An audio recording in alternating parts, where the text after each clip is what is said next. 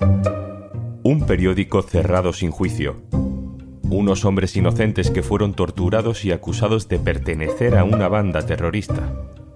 Un pueblo que perdió el único periódico que se editaba en su lengua.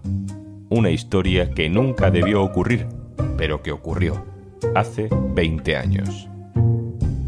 Soy Juan Luis Sánchez. Hoy en un tema al día, 20 años del cierre de Guncaria.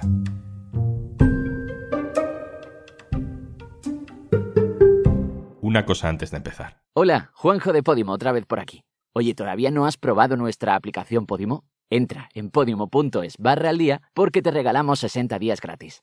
Dos meses gratis para escuchar los mejores podcasts y audiolibros. En Podimo. Yo entonces vivía solo, eh, cené y bueno, me acosté y a eso de la una de la mañana oí un golpe en la puerta. Abra Guardia Civil, estaba en pijama, eh, nada más abrí la puerta me dijeron que me diera media vuelta, me apuntaron con una pistola a la altura de la cabeza, me esposaron y procedieron a un eh, registro de cinco horas en mi casa.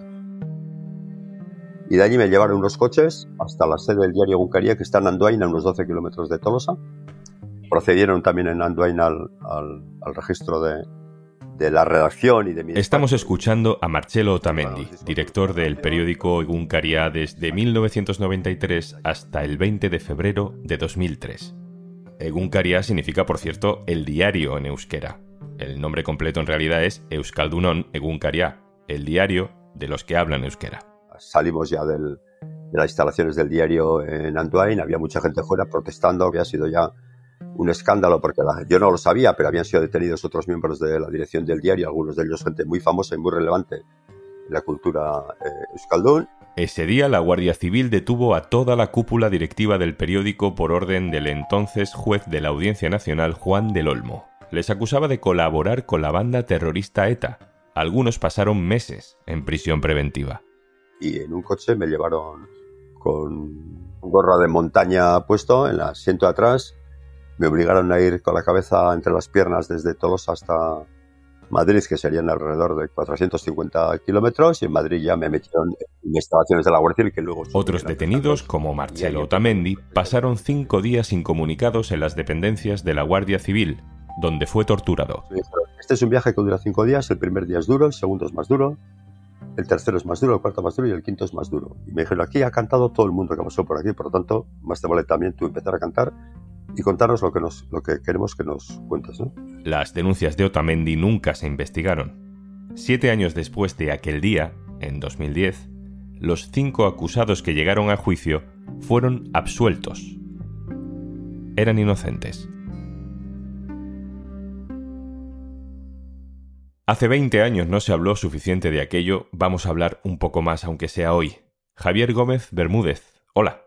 Hola, ¿qué tal? Javier Gómez Bermúdez es magistrado en excedencia de la Audiencia Nacional y ahora socio en Ramón y Cajal Abogados. En el año 2009 fue el magistrado que presidió el Tribunal de la Audiencia Nacional que juzgó y absolvió a los directivos de Guncaria. Es el ponente de una sentencia que dice muy claramente que el cierre de un diario como medida cautelar no tiene encaje en nuestro ordenamiento jurídico, que califica de estrecha y errónea la visión según la cual todo lo que tenga que ver con el euskera y la cultura vasca es ETA, que da credibilidad a las denuncias de torturas de los acusados mientras estaban en prisión incomunicada y que de hecho constata que no hubo un control judicial de esas condiciones.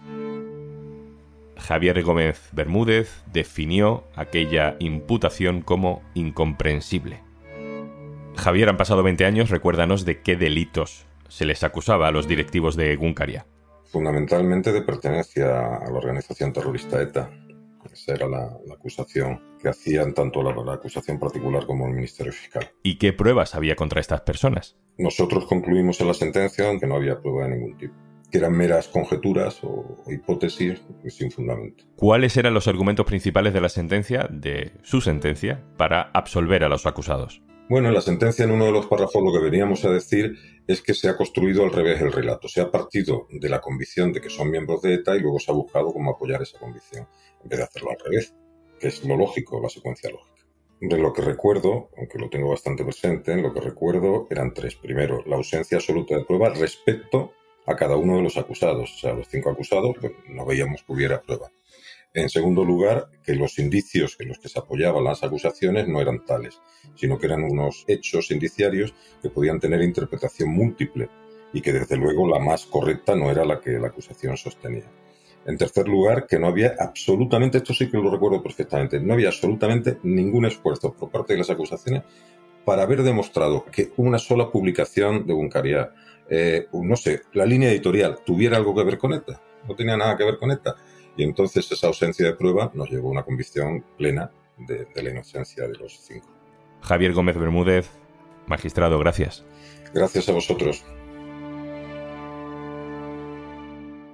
Para muchísima gente, y creo que me incluyo entre esa muchísima gente, lo del cierre de Guncaria es algo que nos sonaba como de lejos. Yo entonces estaba todavía en la universidad, supongo que esto se me perdió como una operación más contra ETA, que quizás había ido demasiado lejos, como otras, pero bueno, era una de esas noticias que durante años veíamos en los telediarios de detenciones, de entramados financieros, una más. Por eso me acerco a un compañero que sí tiene memoria profesional de todo aquello, un periodista vasco que en aquel momento estaba ya trabajando en Madrid. Íñigo Sadugarte, hola. Hola. Es relevante saber cómo nació Eguncaria, ¿no? Bueno, es una iniciativa que surge del mundo cultural eh, vasco, del mundo cultural que se expresa en euskera y que recibió apoyo de distintas personas, distintos colectivos, gente que se dedicaba a la enseñanza, a la literatura, al teatro, y luego, bueno, realmente no había detrás un grupo empresarial fuerte ni político, ¿no? Ya existía en Euskadi entonces eh, una radio y una televisión autonómica en euskera, públicas, pero Egunkaria era un poco la idea de que eso también debía llegar a la, dentro de la información, a la palabra escrita. Eh, la cosa empezó con la emisión de participaciones y luego acciones para que la gente contribuyera. Y en el caso de Guncaría, pues eh, creo que fueron decenas de miles de personas, quizás hasta 90.000, las que hicieron contribuciones para, para sacar un periódico que en sus primeras ediciones tenía un número de páginas inferior al normal porque había salido con bastante poco dinero, ¿no?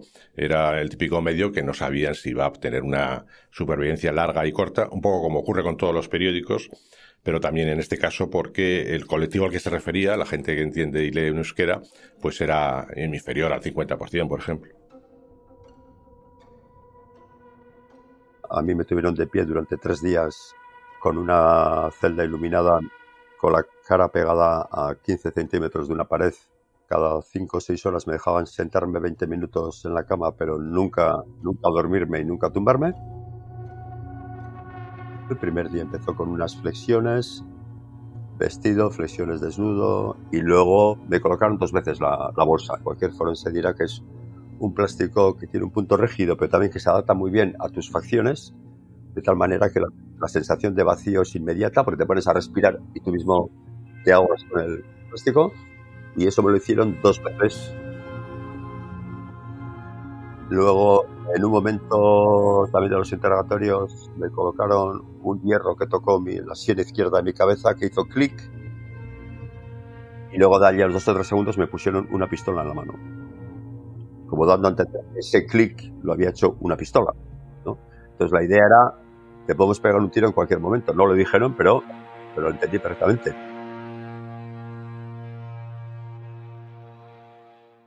Íñigo, ¿cómo explicamos que en una democracia donde la libertad de expresión y el derecho a la información son pilares fundamentales, se pueda cerrar un periódico de forma cautelar, es decir, por si acaso, antes de juicio?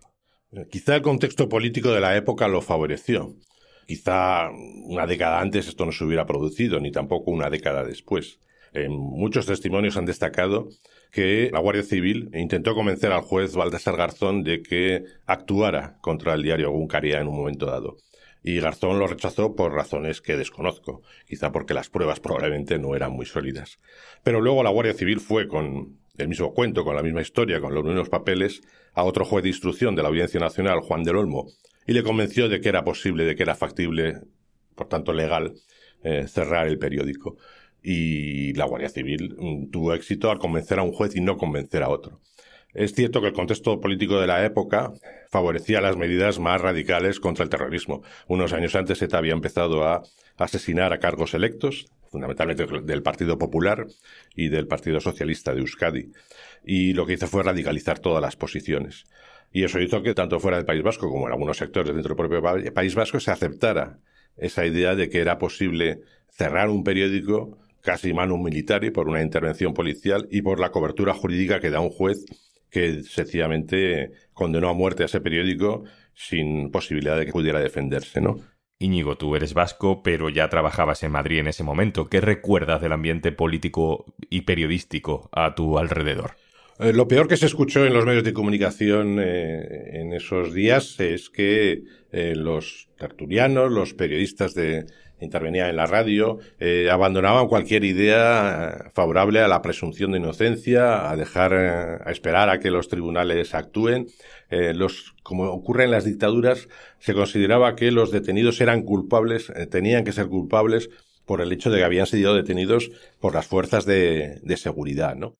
En Euskadi se ha desmantelado o están desmantelando a estas horas el aparato de captación de la banda criminal ETA, el diario de Guncaría. No sé si, si sueles leer este panfleto. Se mintió de forma descarada eh, al copiarse esa versión policial. Eh, recuerdo que Luis del Olmo llamó al periódico aparato de captación de ETA. Eh, se burlaban de las denuncias de torturas. Se decía, como decía Isabel Durán, que había pruebas concluyentes de que financiaba a ETA. La realidad es que ese medio de comunicación estaba dirigido por ETA, se había nombrado por parte de la banda terrorista al director de turno. Hay pruebas absolutamente concluyentes de que ese medio de comunicación, su empresa editora, financiaba a ETA. Y por último, bueno, eh, uno de los más agresivos fue una persona que eh, había sido amenazada por ETA, que era José María Calleja, que sencillamente le llamó eh, a Otamendi, al director de Uncaria, un etarra en comisión de servicios. ¿no? En esos momentos, la presunción de inocencia, un elemento esencial en una democracia, se consideraba poco menos que complicidad con una organización terrorista, porque desde el momento en que los detenidos eran arrestados ya se les consideraba culpables. Íñigo Saedugarte, compañero, gracias. Gracias a ti. Este clima de condena sin juicio, esto de eres culpable mientras no demuestres lo contrario, no era solo una cosa de tertulias de radio o de televisión. Así fue recibido el cantante vasco Fermín Muguruza en una entrega de premios en Madrid. Quiero denunciar en estos momentos de guerra global el cierre por las armas de un periódico, el único que teníamos en euskera, en lengua vasca, que era un instrumento, el único instrumento que teníamos los vascos para difundir nuestra música. Este premio de Amaya Zubiría, mío, y también Benito del Chundi, para los trabajadores de Uncaría, para nuestro único periódico en Euskera y para su director, Marcelo Tamendi, que está aquí con nosotros. Esquerri Casco, Uncaría Herrera. Mientras esto ocurría en Madrid, en Euskadi se veían manifestaciones multitudinarias para protestar contra el cierre del periódico alguna vieja grabación sobrevive en YouTube.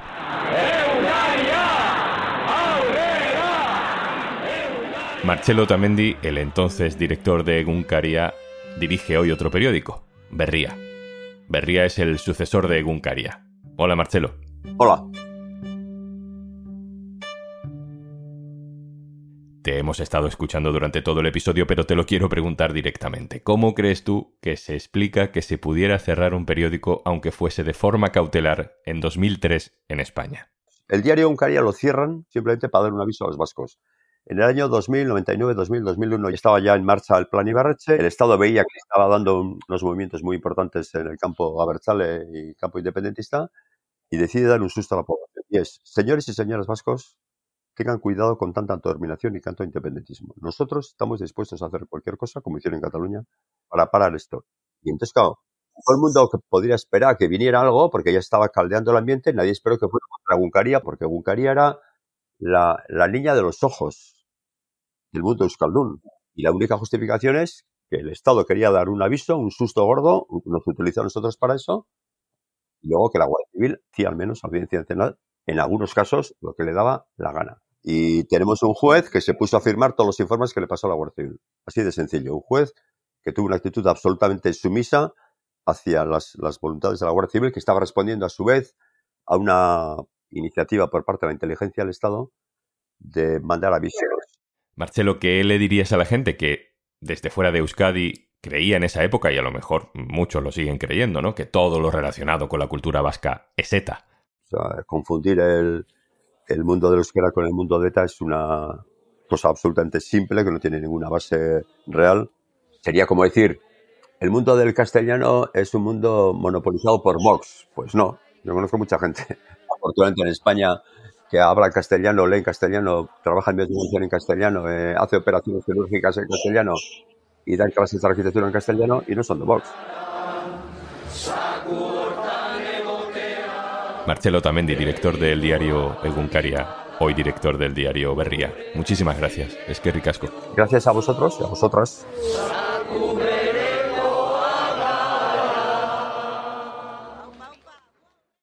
Y antes de marcharnos, Si escuchas frecuentemente un tema al día, supongo que eres de podcast. Pues tienes un montón por descubrir en Podimo y te regalamos 60 días gratis para que puedas disfrutarlos. Descarga nuestra app entrando en podimo.es barra al día, regístrate y usa tu cuenta en tu móvil o en el ordenador. Charlas divertidas, true crime, ficción, algunos podcasts que no sabríamos ni cómo categorizar de lo locos que son. Y esto nos encanta. Pero además tienes un montón de audiolibros para que desconectes de la realidad durante horas. 60 días gratis para que descubras todo el contenido de Podimo por ser oyente de un tema al día. Venga, vale, te lo repito.